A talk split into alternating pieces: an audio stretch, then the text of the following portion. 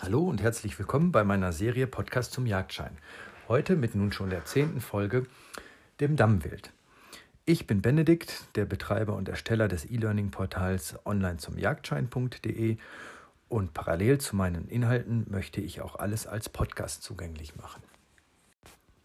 So werde ich immer wieder aus den Themenbereichen Jagdrecht, Wildtierbiologie, Waffentechnik und Jagdpraxis möglichst viele Folgen für euch bereitstellen und ähm, da immer wieder in den Themen wechseln. Heute bleiben wir beim Thema Wildkunde und wie schon gesagt das Thema Dammwild. Kommen wir zum Körperbau.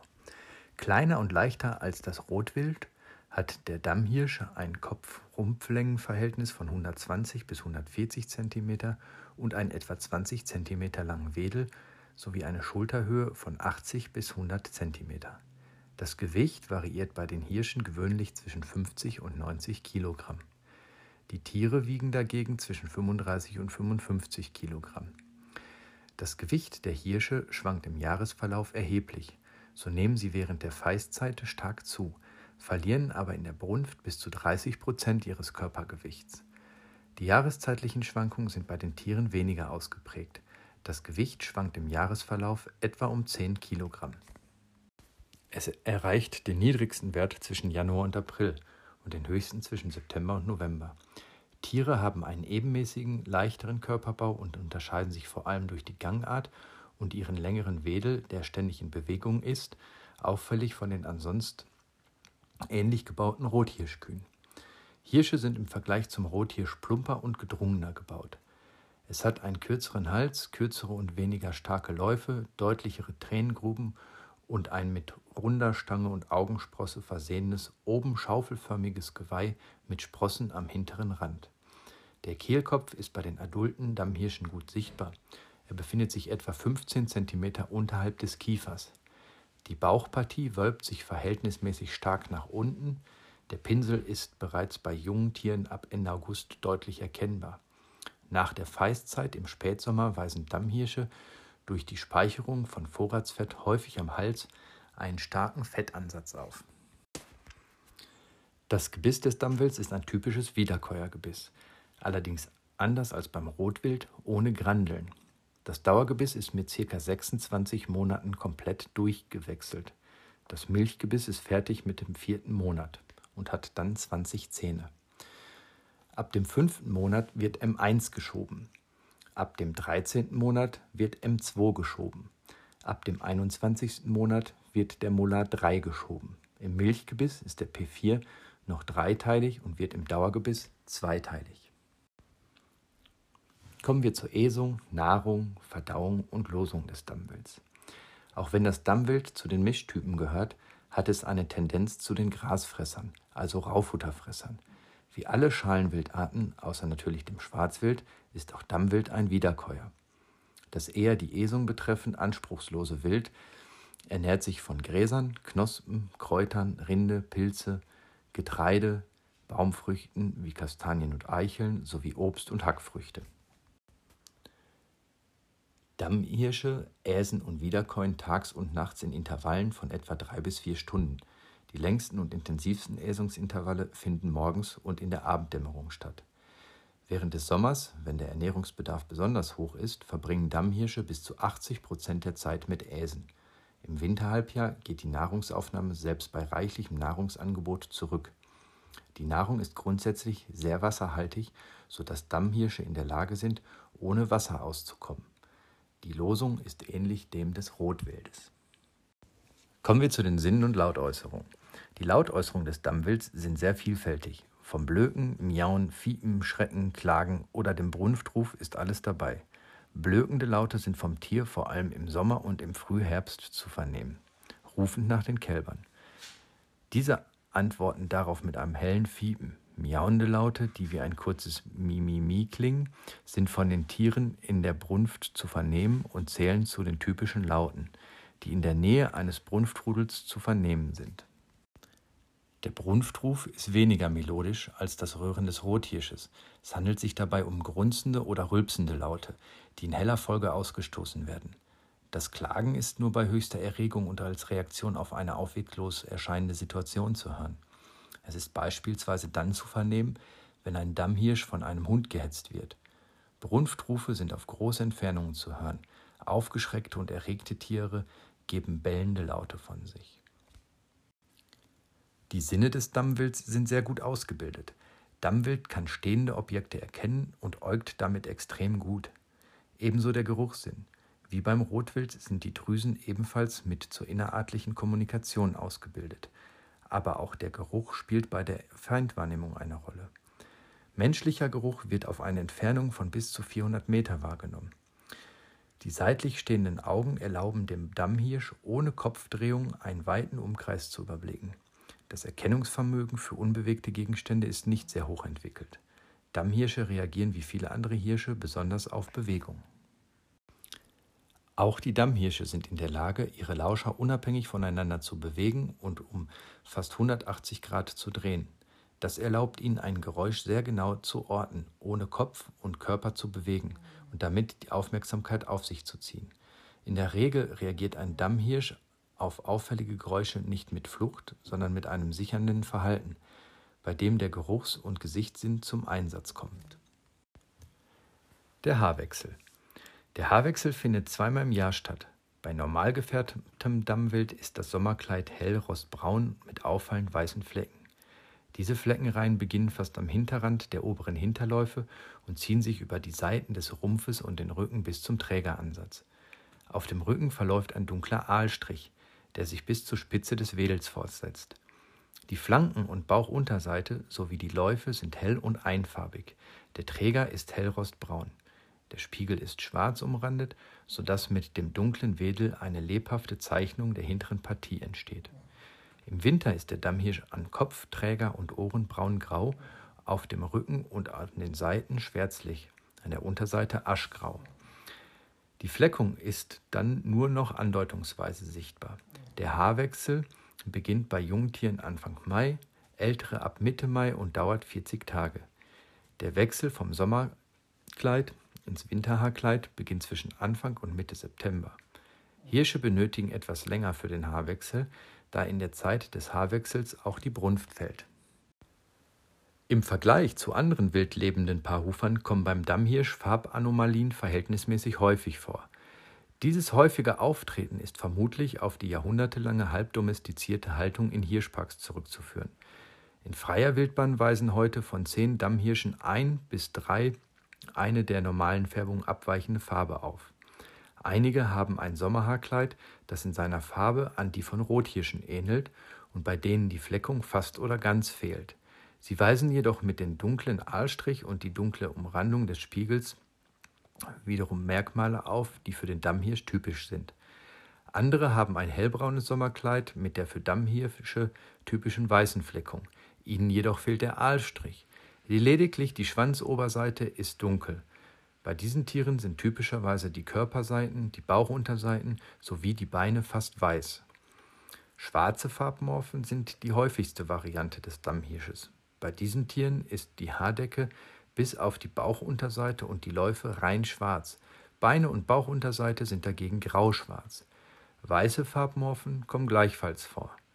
In der Regel haben diese Dammhirsche eine normale Augenfarbe, Albinismus mit roten Augen einhergehend ist bei Dammhirschen eher selten. Weiße Dammhirsche sind als Kälber grau, gelb mit einer Fleckfärbung. Sie werden erst mit den weiteren Haarwechseln immer heller, bis sie ein weißes Haarkleid aufweisen, können also durchaus mehrere Jahre vergehen. Daneben gibt es gescheckte Tiere, bei denen einzelne Körperteile, Körperteile oder Körperpartien weiß oder schwarz sind. Geweih- und Gehirnzyklus. Auch beim Dammwild bilden nur Hirsche ein Geweih aus. Das normal entwickelte Geweih ist gewöhnlich jeweils aus einer Augsprosse, darüber einer Mittelsprosse und einer mehr oder weniger ausgeprägten Verbreiterung der sogenannten Schaufel bestehend. Eissprossen kommen bei den Dammhirschen verhältnismäßig selten vor. Der vordere Rand der Schaufel ist in der Regel glatt, die übrigen Seiten können ausgebuchtet oder eingeschlitzt sein, auch wenn dies bei beiden unerwünscht ist oder beides ist unerwünscht. Der Abwurf des Geweihs erfolgt bei ausgewachsenen Hirschen in der Regel von Anfang April bis Anfang Mai. Ähnlich der Rothirsche erfolgt der Abwurf umso früher, je älter die Hirsche sind. Das Wachstum des neuen Geweihs setzt kurz nach dem Abwurf ein. Auch hier spielen bei seiner Entwicklung äußere Faktoren wie die Ernährung neben dem Alter der Hirsche eine Rolle. Bei gut entwickelten Hirschen haben im siebten bis achten Lebensjahr die Stangen eine Länge von mindestens 55 cm. Das Geweihgewicht beträgt in der Regel 2 Kilogramm. In Ausnahmefällen erreichen die Geweihstangen eine Länge von bis zu 90 cm. Die Auslage der Geweihstangen beträgt zwischen 30 und 80 cm. Bei Jungtieren sind die Rosenstöcke bis zum Februar des auf die Geburt folgenden Jahres ausgebildet. Auf diesen entwickeln sich ab Februar oder März im Regelfall unter der Basthaut die noch nicht vereckten Stangen, die sogenannten Spieße, ohne Rosen. Sie sind zwischen 5 und 40 cm lang. Junge Hirsche fegen bereits ab Mitte August, damit etwas früher als adulte Hirsche. Ein Dammhirsch im dritten Jahr oder zweiter Kopf hat Rosen, Aug- und Mittelspross sowie eine Gabel am Stangenende. Er wird Knieper oder Sprossler genannt. Ein Dammhirsch vom dritten Kopf wird Löffler oder Knieper genannt, da sich am Stangenende eine Schaufel andeutet. Ältere Dammhirsche werden als Schaufler bezeichnet. Anders als beim Rotwild ist hier also eine Altersbestimmung ungefähr möglich anhand des Geweihs. In der Reihenfolge Spießer, also einjährig, erster Kopf, Knieper bzw. Löffler, zweijährig und der zweite Kopf, der Halbschaufler, angehender Schaufler, Vollschaufler. Ab dem sechsten Kopf Hauptschaufler oder Kapitalschaufler genannt. Die Lebensweise. In Regionen mit hohem Dammwildbestand ist der Rehbestand in der Regel niedrig. Dammhirsche scheinen dem Rehwild zu unruhig zu sein, so dass Rehe bei sich näherndem Dammwild die Esungsflächen verlassen. Rot- und Dammhirsche werden in der Regel nicht in einem Revier nebeneinander gehegt, da sie in ihren Äsungsansprüchen konkurrieren. Dammhirsche sind grundsätzlich soziale Tiere, die in Trupps oder Rudeln leben. Ausgewachsene Tiere leben von der Brunftzeit abgesehen gewöhnlich in jeweils nach Geschlechtern getrennten Rudeln. Eine strenge Rudelbildung findet allerdings nicht statt. Lediglich sehr alte Hirsche leben gelegentlich einzelgängerisch. Die Größe der einzelnen Rudel ist abhängig vom Lebensraum. In Lebensräumen mit einem hohen Anteil an Freiflächen sind die Rudel tendenziell größer als in Lebensräumen, die überwiegend waldbestanden sind. Rudel können zwischen 30 und 200 Stück umfassen. Kahlwildrudel denen sich regelmäßig auch Dammhirsche anschließen, sind nahezu während des gesamten Jahres anzutreffen. Sie setzen sich in der Regel aus mehreren Mutterfamilien zusammen. Kurz vor dem Setzen des diesjährigen Kalbes sondern sich die tragenden Dammtiere vom Rudel ab und bleiben nach der Geburt ihres Nachwuchs zunächst für einige Wochen alleine. Erst dann schließen sie sich wieder zu den Rudeln zusammen. Die vorherigen Kälber halten sich in dieser Zeit in der Nähe auf und schließen sich im Juli wieder dem Muttertier und dem neuen Geschwister an. Schmaltiere verbleiben in diesen Mutterfamilien, die den Kern der Kahlwildrudel darstellen, bis zur Brunft oder noch in den nächsten Winter hinein. Bei den Spießern ist die Bindung an die Muttergruppe weniger ausgeprägt. Bei ihnen endet die Bindung an die Muttergruppe spätestens gegen Ende des zweiten Lebensjahres. Sie verlassen die Muttergruppe gelegentlich jedoch deutlich früher und schließen sich gelegentlich auch anderen Kahlwildrudeln an. Die Zusammensetzung des Kahlwildrudels ändert sich kurzzeitig in der Brunft. Alt- und Schmaltiere ziehen auf die Brunftplätze und bilden dort ein rein weibliches Rudel. Die Kälber halten sich in der Nähe in temporären Jugendgruppen auf. Erst ab November bilden sich wieder die alten Zusammenschlüsse. Im Zeitraum Oktober bis Dezember bilden sich die Brunftrudel und in der Regel lösen sich die Brunftrudel im Dezember wieder auf. Reine Hirschrudel umfassen in der Regel weniger Tiere als die Kahlwildrudel. Meist gehören zwischen sieben und zwölf junge bis mittelalte Hirsche einem Rudel an. Hirschrudel beginnen sich aufzulösen, sobald das Fegen der Geweihe im August abgeschlossen ist. Sie beginnen dann zunehmend mit anderen Männchen um Brunftplätze zu konkurrieren. Der Lebensraum. Der Dammhirsch bevorzugt lichte Wälder mit ausgedehnten Wiesen, ist aber generell sehr anpassungsfähig, sodass er in fast allen Regionen anzutreffen ist. Ideale Dammwildreviere weisen eine Dichte von Wald- und Feldfluren auf, wobei sich der Wald überwiegend aus Laubbäumen zusammensetzt mit üppigen Strauchvegetation. Der Waldanteil im jeweiligen Lebensraum muss nicht sehr groß sein, weil Dammhirsche den Wald eher als Deckung benötigen. Ein einzelner Dammhirsch nutzt ein Gebiet zwischen 100 und 200 Hektar. Die biotopisch tragbare Wilddichte wird von den Wildbiologen Erd Ueckermann als hoch angenommen. In Revieren mit sehr guten Lebensbedingungen schätzt Ueckermann sie für Dammwild auf 20 Stück pro 100 Hektar, selbst wenn es nicht auf landwirtschaftlichen Flächen äsen kann und im Winter nicht gefüttert wird. Steht dem Dammwild dagegen neben Wald eine gleich große Feldfläche zur Äsung zur Verfügung, steigt nach Ansicht von Ueckermann die biotopisch tragbare Wilddichte auf 40 Stück pro 100 Hektar. Ursprünglich war das Vorkommen des Dammhirschs wahrscheinlich auf Vorderasien einschließlich Kleinasien beschränkt. Er wurde aber bereits durch die Römer in anderen Regionen eingeführt. In vielen Regionen Europas ist er heute beheimatet, weil er vor allem während der Zeit des Absolutismus von Landesherren als weiteres jagdbares Hochwild eingeführt wurde. Die größten Bestände an Dammhirschen gibt es heute in Großbritannien. Nach wie vor wird der Dammhirsch in einigen Regionen der in großen Gattern gehegt. Der Dammhirsch kommt mittlerweile auch außerhalb Eurasiens vor und spielt auch in der Wildtierhaltung zur Fleischerzeugung eine große Rolle. Die Fortpflanzung. Die Brunft des Dammwilds findet von Mitte Oktober bis Anfang November statt. Hierbei ziehen die adulten Dammhirsche allein oder in Gruppen zu ihren oft schon lange bestehenden Brunftplätzen. Die Anwesenheit von Dammhirschen in den Brunftrevieren ist bereits ab Ende September anhand der Schlagstellen feststellbar. Dabei zerschlagen Dammhirsche einzelne junge Bäume oder herabhängende Äste mit ihrem Geweih. Beim senkrechten Herabstreifen ihres Kopfes an dünnen Stämmen oder Ästen streichen die Hirsche auch Sekret der Vorderaugendrüsen am Holz ab. Über diesen individuellen Geruch informieren Dammhirsche ihre Artgenossen über ihre Anwesenheit. In der Brunftzeit äst der Dammhirsch kaum und nimmt stark an Gewicht ab. Der geschlechtsreife Dammhirsch nimmt in dieser Zeit an Halsumfang zu. Der Penisschaft ist ausgestülpt und abgesonderte Sekrete färben den Pinsel und die Leisten dunkel. Weiterhin ist, auch für den Menschen wahrnehmbar, der Dammhirsch in dieser Zeit sehr markant riechend. Die Brunft ist in der ersten Novemberwoche weitgehend abgeschlossen und findet so lange statt, wie sich paarungsbereite Dammtiere an den Brunftplätzen befinden. Geschlechtsreif ist der Dammhirsch mit 16 Monaten. Die Brunftrufe des Dammhirsch sind nicht mit denen des Rothirsches zu vergleichen.